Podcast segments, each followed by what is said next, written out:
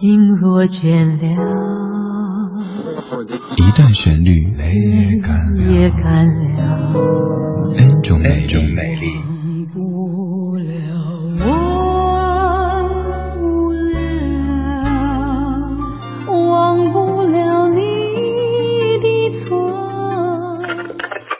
音乐相对论，相对论。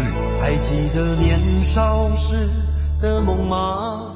像朵永远不凋零的花，陪我经过那风吹雨打，看世事无常，看沧桑变化。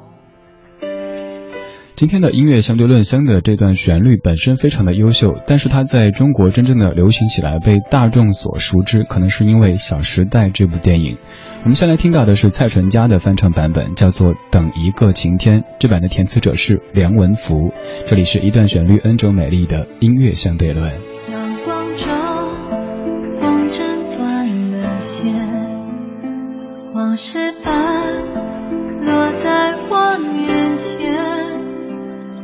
是谁忘了放风筝？我轻一点，牵起了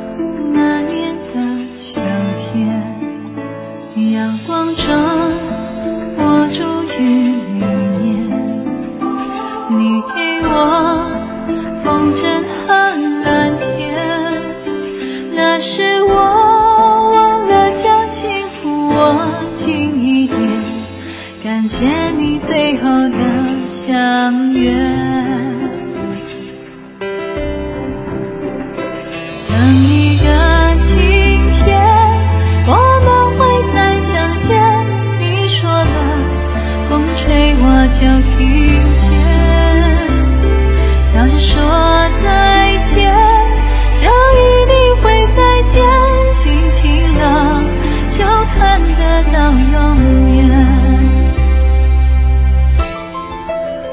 蔡淳佳的《等一个晴天》，这位女歌手她的声音像是矿泉水，纯净水的话好像没有任何的矿物质，但矿泉水好歹有一些对身体有作用的东西存在。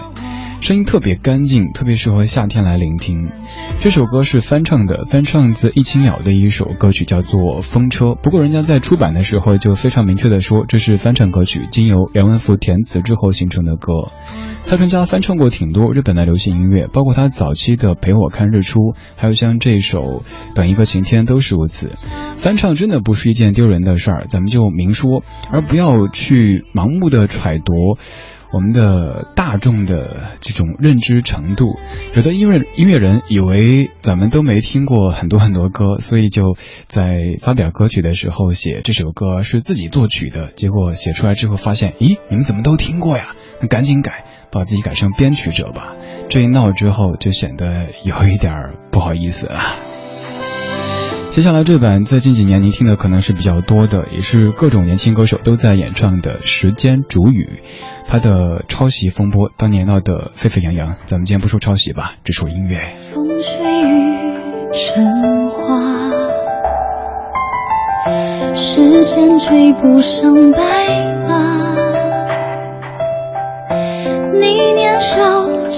心的梦话，依然紧握着吗？云翻涌。眼泪被岁月蒸发，这条路上的你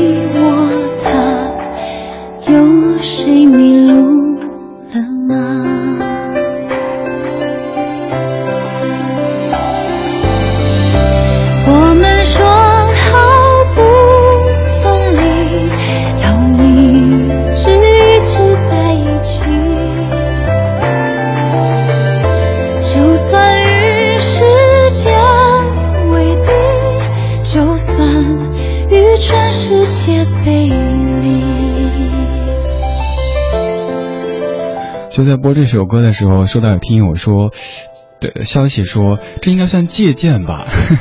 可能正是因为咱们有这么宽容的群众基础，才会出现这么多比较令人遗憾的事情吧。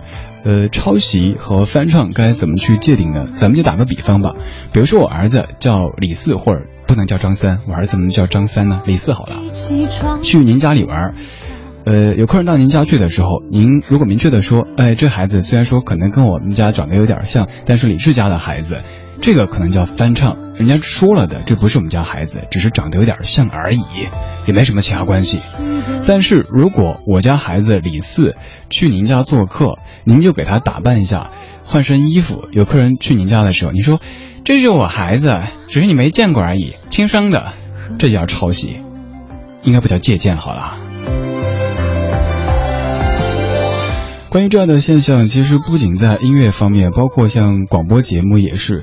此前发现有别的一些这个兄弟台在播咱的节目，然后经过询问之后，呃，有人的反馈居然是呀，你们广播节目还有版权的呀？哦 真的，的确有版权的。